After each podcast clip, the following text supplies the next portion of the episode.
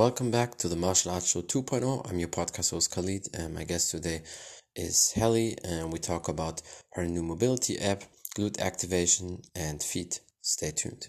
Yeah, okay, I can hear you, but I cannot see Oh, you. It's oh weird. no, it's weird because I can see my video. Um, I can see Okay, you, but okay, so you c- uh, you can see me or I not? can see you. and I'm Um, watching it, and I can see you both.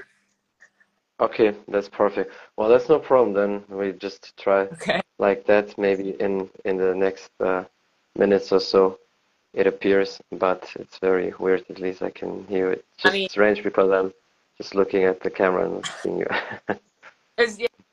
Yeah, yeah, that's strange because I can see myself and I can see you, but Okay, yeah, Callum also says he can see us both. Okay. Um, yeah, okay, let's do it anyway. Uh, how are you? Hope everything is good. Long time no see. So, yeah, I'm always happy that we can do another podcast. And like I said before, I think it's uh, probably ninth or tenth time. So, yeah, it's definitely amazing over the years. yeah, true. Um, we have actually been doing these what three years, four years? Yes, yeah, definitely. And uh, you know, that's also very amazing because just looking at that time and all these years, you know, seeing you both grow, amazing. It's, it's just incredible. I remember when Callum had like 5,000 followers or so, Yeah. and you know, you, yeah, it's, it's incredible. Now you both have so many followers, but not just that, but also on YouTube and growing your business and online course and all these mobility courses. Uh, that just goes to show it's uh, yeah just amazing what you do and i remember when you uh, sent me the message with some guy he said oh with overworking also you have no free time or anything like that it's just weird you know Yeah, I mean, I suppose it depends what kind of personality type you have as to like what kind of schedule suits you best. But Yeah. like mind doesn't really stop, which is frustrating. So I just end up working more, which I love. But, but yeah, sometimes the body needs to rest and the mind needs to rest, but I avoid it at all costs, which Yeah, is terrible. i can i can imagine. But it's interesting what the guy said. I don't remember 100% of it but i think that's also very interesting to talk about that. Because people and i know that for myself when when i had my my martial arts competition and i'm constantly working as well all the time with my business my podcast and training people always assume you don't have a life you don't have fun and your life is weird or whatever. And it's just not true. You know if you have a purpose if you really want to do something then you know then that is your you don't feel tired. Yes, exactly, exactly. And you also have to see like five years versus 50 years. I always give the people this comparison because I rather work extremely hard five years and maybe in the time I get a couple times tired, but I mean, we're still young. It's not like we 70 or 80 and then it's too hard. You know, you can still recover from that Yeah. than 50 years working for some idiot and you're completely unhappy and then you're 70 or so sitting on your bed and like oh shit what a life. I really wasted my time. I did not travel. I did not do anything. I always saved my my whole year for a little vacation for two three, three weeks. So it's definitely no option for me. Yeah, true. I mean, I have actually heard that a few times, um, and it, it kind of almost like it, it's almost it feels like it's intended to sort of put you down, like, oh, why are you working so much? Um, Yes. But like, it depends on the person. Like, some people they find value and they have a lot of meaning in other activities. Um, they have other things going on in their life. But if, say, like you have this mission to like for example i was just talking about this with a few of my clients the last couple of days how they've had uh, care for their pains and their injuries and yet so far it's just not been the whole picture it's not helped and it's taken us to really assess every single tiny movement of their Yeah. joint and then regress every single uh, like whole body movement so that they can do it properly um, and you know that's why we made the cpd certification so other people can learn how to assess and how to how to do those progressions um, but i was saying it like i kind of wish this was in school. Like i wish i learned at the school and i wish i had this Yeah. kind of help in the beginning and when i say like basic help i mean like taking it down to the basics taking it down to does your scapula fully glide? Does it move properly? Do, can, does your shoulder have every single function it could have?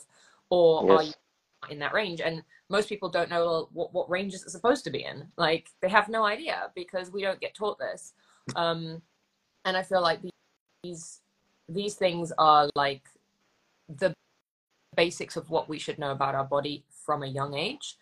Yeah. Um, basics of what we should be taught when we're doing, say, injury rehab um, with a coach, or say we're doing strength training with a coach. It's thing. It's basically we should understand how this works in our own body to be empowered, so that we can then take control of movement, take control of what our bodies are capable of doing. But without that basic understanding, we're lost essentially. Like it seems like movement is this complex, mystical thing that obviously true, yeah. changes between people. Like, you know, we're all different heights, we have different lever lengths, we've got different, you know, uh, uh, socket depths. But ultimately, we still should have a basic range of motion of all our joints. And Yeah. that's what I'm. is um Yeah. I just wish that was taught. No, that's definitely true because um, can you just quick, maybe we tried last time, just turn off the camera quick and turn it on. Maybe then it works. So that's our last, hope our last try. I'll try again. I don't know. Okay. Didn't work? Okay. No. for me. But yeah. Okay, no problem. I think- Just thought maybe that was the Live, solution. um, I can't I can't scroll, and it just seems like something's a bit like glitchy. But my Instagram's been glitching a lot, so Okay, yeah, that's right.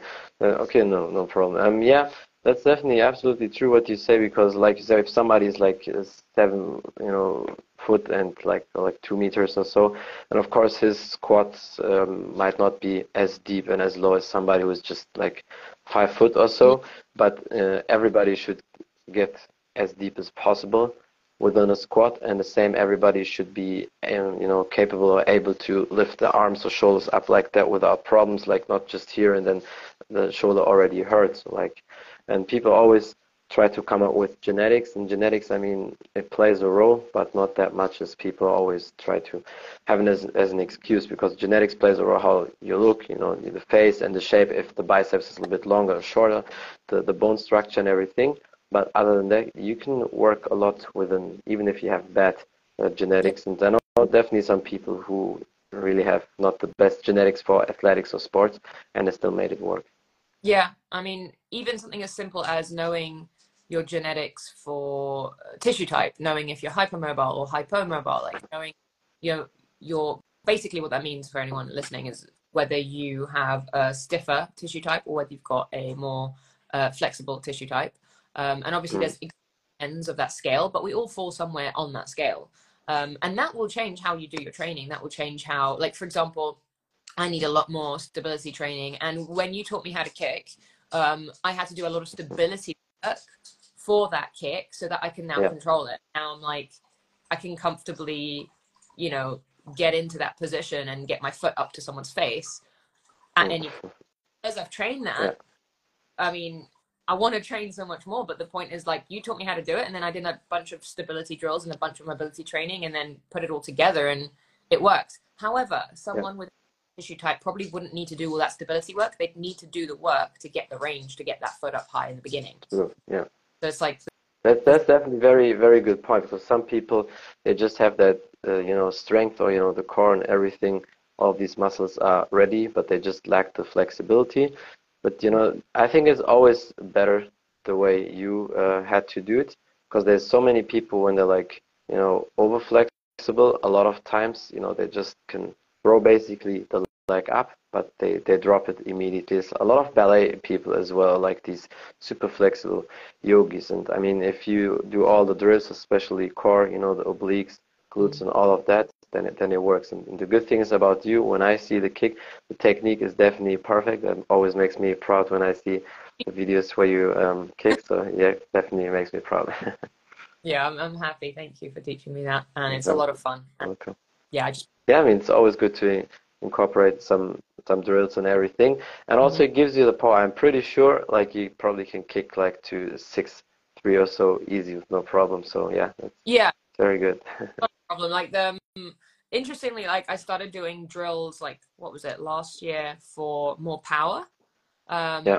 That was fun. That was exhausting. It's like you can get such a workout out of that, and then one thing I don't recommend is mixing that with your strength training. That's a, that's a whole thing on your own. Just do do the kicks on its own, sort of thing. Yes. And you, Um, Definitely, definitely. Just do the drills because with the drills, it's the same like when somebody cannot do push-ups. Like a lot of times with ladies is that when they start out with push-ups, because for guys, even as boys, when they start out, they can do like within a couple days 10 20 push-ups or so. Like you do it every time every time a little bit more and it's the same with the kick drills. You just start maybe with uh, five times uh, kicking in the air or with holding up to the wall or chair and then once you have the strength the, the glutes and obliques you know they hold up then you can try it in the air or just hold it for like five seconds or so. And then with the time just by the drills you get automatically stronger. So there's no need to do extra kettlebell work or extra you know weight on your leg to you know kick better that's that's another stuff when you have a certain level you can add that as well well, that but i think like you do that's definitely perfect I did a while back was um, doing an isometric hold with a little weight on my foot. Oh my god, Yeah.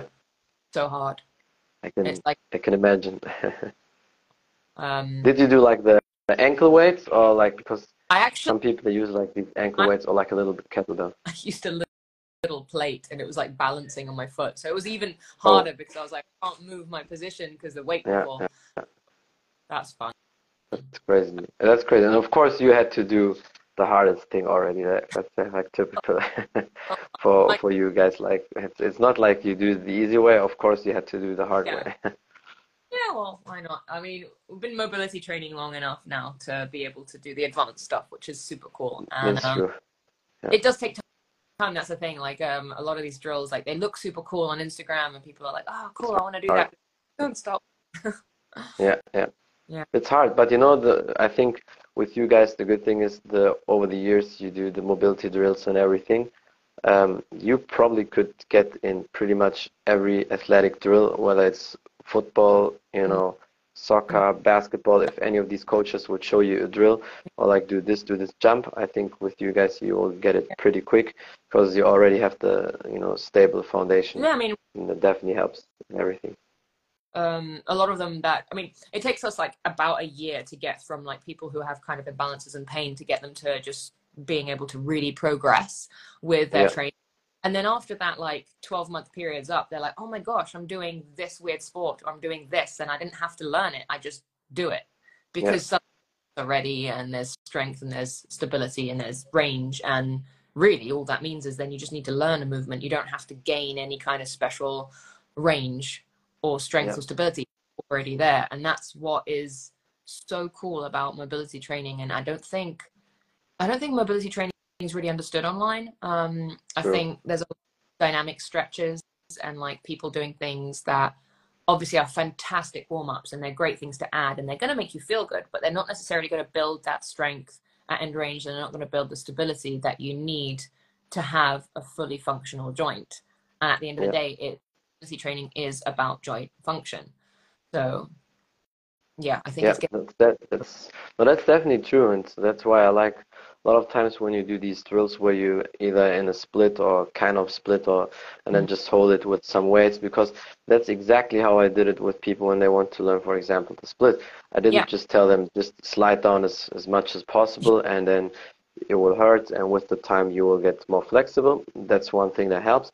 But in order to control it, to have the power in the range of motion, you need to hold it. You need to hold maybe a little bit higher than your body is capable for the flexibility, but then you gain the strength. And once you have the strength and you combine it with the flexibility, then you can do it easy. And that's also for you know glute activation. It's very good. Specific drills or specific positions. If you stay in these, yeah. Yeah, sorry. and that's that's why I th- that's why I think you know the glute activation. What I told you before, like it's also very important topic because I see that many many times with a lot of athletes or people. You know, they have that so-called dead butt syndrome, or like they they cannot really activate it, or they don't have the you know the power or the last you know Yeah. twitch for specific movements, for jumping, for switching positions and everything. So I think that's why it's it's very important to talk about these things Yeah. as well. Yeah, I mean, one thing I, I definitely see a lot is uh, people being told by their their coaches or, or by some some professional that um, their glutes aren't working or they need to get stronger glutes. But sometimes, well, well, you can't necessarily get stronger glutes if you don't have full hip extension, and if you don't have Yeah. full hip extension, you're not going to have full hip extension. So that's related. Like if say people are just being forced to do variations of glute bridges, they're not necessarily going to get stronger glutes. They need to have the all round picture of their hip being mobile and stable and strong.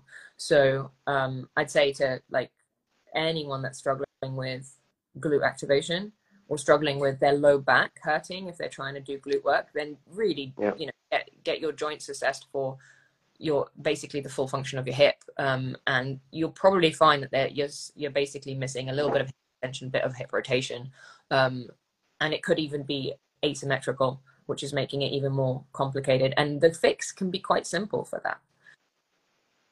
Yeah, definitely. It's it's not that hard, and I think once people know what to do, like it's a couple drills you can do every day, and it's not that hard because I know people want to do like 20, 30 drills a day, and then it confuses them, and that's also the reason why they stop a lot of times with exercises or with you know certain things.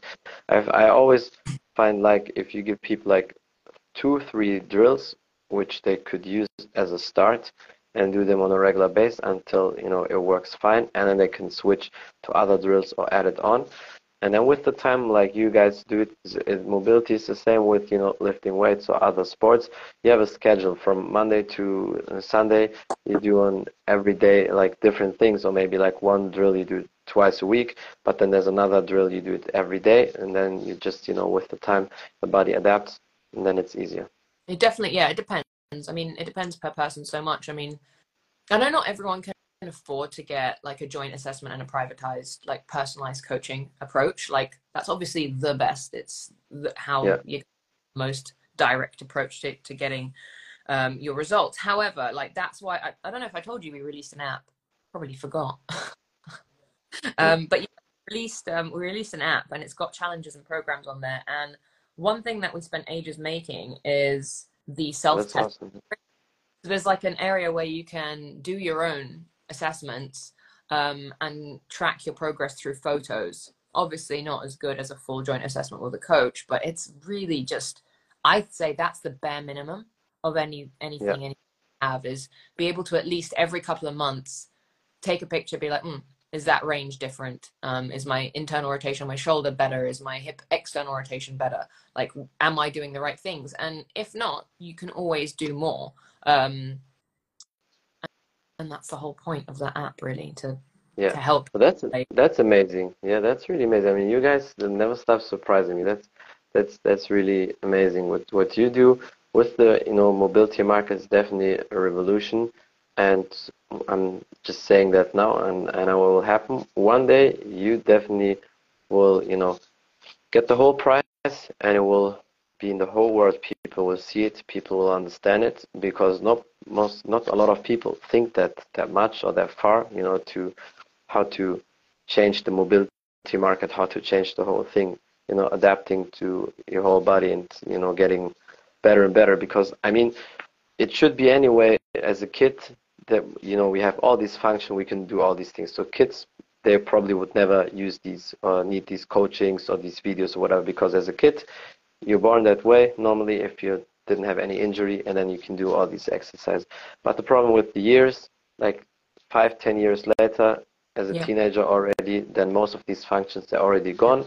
And I definitely blame a lot the sitting in school Yeah, to that. And I think when most parents watching these videos, when they have kids, they should adapt that and immediately drill it with their kids because for them it will be easy. They just need to do it like a couple minutes a day. Then it's like just you know drinking water. It's easy for them. It's never really even a, a challenge.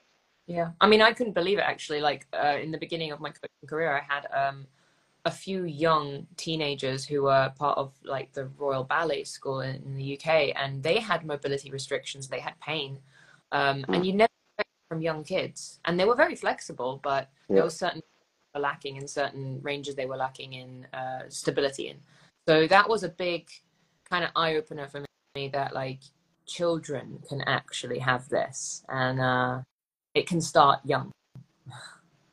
Yeah, and this is crazy because, I mean, with sitting, it starts really when they're five, six years old in school, sitting all the time, and then probably, I mean, if you just run around and do, and you just, you know, be a little kid, maybe have have some flexibility, but no control, no core work, whatever.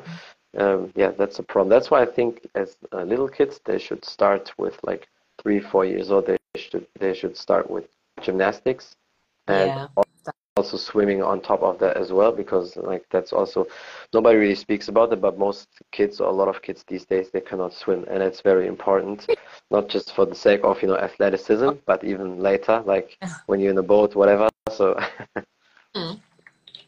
That's pretty that's always important. important yeah and then i think if you have that mix like the foundation of gymnastics because gym, uh, gymnasts normally they don't have a lot of these issues because they're strong they have control they have their range of motion but because in order to grab something or like do these muscle ups or like for the Yeah. chest flies and everything they need to have perfect you know shoulder mobility and activation and also for the hips and everything so i think they're pretty much the best with that.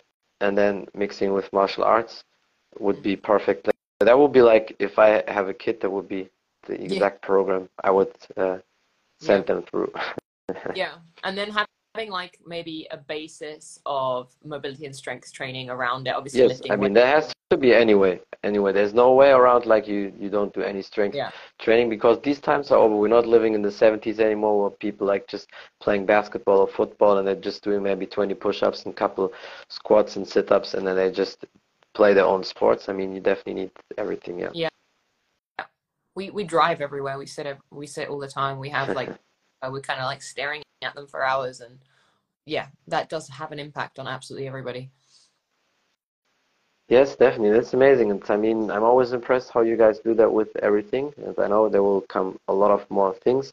What would you say? Because I saw that a couple times and uh, recently a lot of people ask that and talk about that. How and why is, you know, you know, the foot or like, like feet activation so important as well for overall mobility? Yeah, this, isn't like really that popular of a topic, but I think it should be. I mean, Yeah. a lot of people say, "Oh, but why do you need like toe spaces, or why do you need to train your feet if you're if you if you don't have like bunions, if you don't have problems?" And it's like, well, it's not as simple as just because your foot doesn't have pain or doesn't have problems doesn't mean that it's fully functional. Yeah. I mean, even socks will restrict your toe movement. Um, even Yeah. better shoes, they're still shoes. Like they're better. They're the best option that you've got. But if you're not like actually training your feet barefoot, like we as humans used to have the ability to use each toe individually. Most people can't Yeah. do that. Like most people, if they're listening to this live, like I just challenge you to take your socks off, look at your feet, and then try to move each individual toe. Um, see if you can do it. If you can do it, that's great. It means you've got so many options for strengthening your feet further, quicker. If they don't move, then you know that you definitely need to like dedicate a lot of time to that. Yeah, Um, because there's a lot of it's power true. That. Like your big toe is the reason you can um, accelerate. It's the reason you can run and, and walk properly. It's the reason your hips are not going to end up having side effects. Um, Yeah. If say you have low back pain and your um, your knees are sore, your hips are sore, check your feet. It's often a very big connection. Um, and simply by training your feet, you don't even have to do it that often, but doing it even just a few times a week or even once a week, um, that will accumulate to like four sessions a month. And that's a huge amount. Your feet have so much potential to then become fully powerful. And from there, that's where we get our stability. That's where we can get better connection with our hips, with our leg muscles, our lower legs. Like say you're, you've got issues with your Achilles or your calves, your feet need work. So um, it's kind of hard to sort of summarize it in a in a short amount of time how important it is. But basically, all the all the information with which you balance and with which you make movement with your body relies on the information you get off your feet. So that's not only the dexterity of them, the ability of them to move and control control their movement, but it's also the ability to feel. And how often do we have a thick sole on our foot and we don't feel a thing? True. Yeah. And how Well, that's definitely very important. Yeah. So crazy. Yeah. Yeah, I mean, how many of us can walk on rocks and stuff without it being a bit too sensitive? And it shouldn't Yeah. really be that just that sensitive because we're always protecting our feet. Yeah. No, that's definitely true, and that's why I think with you know martial arts it's perfect that like most of the time only the the boxers they have shoes, but martial artists you know they're normally always they train barefoot. And I remember our coach used to put some nails on the ground some stuff, some hard stuff, mm. because as a martial artist, in order to move quick and pivot, your you know, heels are always a little bit, if this is the ground, it's always a little bit off the ground, always like one inch, one and a half inch off the ground in order to be bouncy like when you jump ropes. That's another thing. Most people cannot really jump, you know, ropes. They just have the legs close together and then they jump stiff like like a stick. Mm-hmm. But to have a good, you know, jumping skill, you need to basically move the, the feet back and forth and then you can also jump side to side and it's always on the toes. You get the you know bounciness. And you used to have um, put some nails or some you know hard stuff on the ground. And when you touched it when you when you hurt yourself then you knew okay you did it wrong.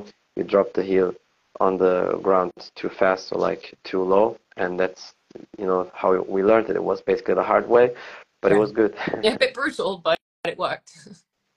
I mean sometimes you, you need i mean martial arts is anyway not we're not there for for kindness only or we're not playing dart or you know billiard or so. So that's why we anyway do hard stuff there. And then it's basically good because then you were forced to to do it the right way. And trust me when it's this method it definitely doesn't take longer than two three weeks until you really do it the right way because you obviously you don't want to always put your heel down on a nail or so and hurt yourself so definitely you will adapt and learn very quick. Yeah, I'm pretty sure I'd learn that within a few times. that, yeah, that's that's true. I remember like two or three yeah. times, and then it never happened to me. I mean, it was not like a crazy sharp nail where it's like goes into the skin and you bleed, but definitely something hard where you feel like oh shit, and then you definitely don't want to do it again. And with the time, you learn that, and that's also good for you know feet activation because as you know when you train athletes or see that how is the best way for all these quick athletes or runners when they run? They never touch actually completely with. They're never really completely down with the heel on the ground. Maybe just a tiny millisecond of you know very low, but it's never completely flat. It's always through the toes, and especially like you said with the big toe. Yeah. There's um well I'm doing a bit of research right now for another certification. So um with the feet, like there's really not that much research, I'd say, in That's terms true, of yeah. every individual function. Like only recently did they figure out just how much percentage wise we put through the toes versus the rest of the foot and how much the big obviously like the big toe is like a big deal everyone's like very aware yeah, of studies on that um but there's not a huge amount on the other toes um and that, yeah that's definitely true even suggested that the toes weren't even that important. And it's just crazy that how much has changed just in the last 30 years of studies on the feet. Yeah, it's really yeah. obviously like a lot more understanding that the toes are important, foot function is important, actually training the feet is important. Um, because a lot of these ailments, a lot of these pains can be improved significantly with training. Um, but back in the day, it was just okay, what surgery can we do? What kind of like orthotic can we use? Um, and it was all about just immobilizing rather than now they're starting to look more into like what kind of specific exercises and stretches can we use to reverse this pain or get rid of this dysfunction and i'm glad that science is going that direction they're doing it with yeah. other areas as well of the body but um yeah it's i think like in the last decade it's starting to change a little bit in yes. in studies and one of the reasons we did the strength and mobility certification is because we wanted to show that first of all, this is how you adapt and progress movements um, to develop strength and mobility at the same time, and how you do these advanced movements. But the point was to like actually use studies to show that and to show what the best method is. And I wasn't hopeful because when we first did the mobility certification, there was very limited studies. Um, and when we did the strength and mobility certification, so many more came out, and then very recently as well, and they were actually suddenly showing the benefit of combining strength and mobility, and that's. Yeah. I think I think we're heading to an exciting place in terms of yes, research no, that's definitely true. I mean, uh, especially the, the fitness market and everything just developed really in the last 20, 30 years. Because if you see it overall, if we look back like 50 years, 60 years ago, what were the main like sports? Of course, boxing was like over 100 years, like just pure boxing with the hands. That was always, you know, common. But and back in, in the days and with football, soccer, basketball, they focused just a lot on the sport development, the, the technique, and just being better there. But you know, the athleticism really started to change in the last 20, 30 years, and now in the last 10 years, like every year, even a couple of times in a year, they change with new methods, and the best you know athletes always adapt quick with new techniques and stuff like that. And people start to see the body more as a holistic or functional way from head, eyes completely to toes, everything, because we have one whole body. So that's why I never understand why people only work on chest or only work on arms, whatever. Like you have the whole body, so you need to work everything from head to toes. And I think that's why you guys do a fantastic job with all the things you do, all the programs. It's always amazing to see that and what you did in the last uh, three years. I'm extremely impressed with you. And yeah, is there anything else you want to say or promote? Maybe some last advices for the people or so? Um, well, first of all, thank you very much. I really appreciate that. And for you, and I'm excited to see what you're doing. Um, yeah, I mean, if I'd say if you want to learn how to assess joint function and how to progress, then we do have the two CPD certifications. They're internationally certified. They're on our website, um, and they will teach you how to assess, how to use the methods, and how to use basically understand the science around it. Um, and then if you really want to take it further in terms of like learning advanced movements, that's the strength and mobility certification. And obviously we have programs as well for that so you can actually be coached by us because I know not everyone wants to learn it. Some people just want to just be coached. So yeah, I mean, just reach out if, if you want to learn a specific skill or if you want to actually blend strength and mobility over time for yourself or for your clients. Um, that's exactly what we're all about. I mean, we coach, but we also teach so that you can understand yes. yourself because I think that's important. No, that's perfect because in order to, the goal should be always as a coach to make the athletes or people so good, so knowledgeable, so fit that they basically can coach themselves one day or yeah. pass it to other people because you're not always there, you're not always around them, even if it's with the online courses or so. And that's why I think it's perfect the way you do that. And yeah, I really appreciate you for all the content, everything you do. And yeah, thank you so much for your time. And I hope we can do many more podcasts in the future again, but I'm pretty sure we'll do it always anyway. So yeah. we will, um, and hopefully my video will work next time. yes, I hope that will work, but no problem. At least I could do the podcast with you. Appreciate for your time, idea, and yeah, then hope to see you soon again. And have a great day. Bye, everybody. Bye. That's it from the Martial Arts Show 2.0. I'm your podcast host Khalid, and my guest today was Hali, and we talked about her app, her new mobility app, glute activation, and why feet are so important for the whole body, and many more things. Thank you for watching. Thank you for listening. Don't forget to follow her on Instagram, YouTube, and check out all her courses, her mobility program, and the new app. And if you want to know more about the podcast on Spotify, iTunes, and all available platforms, just type in the Martial Arts Show 2.0 and you will find me there. Thank you for the support. Until next time, bye everybody.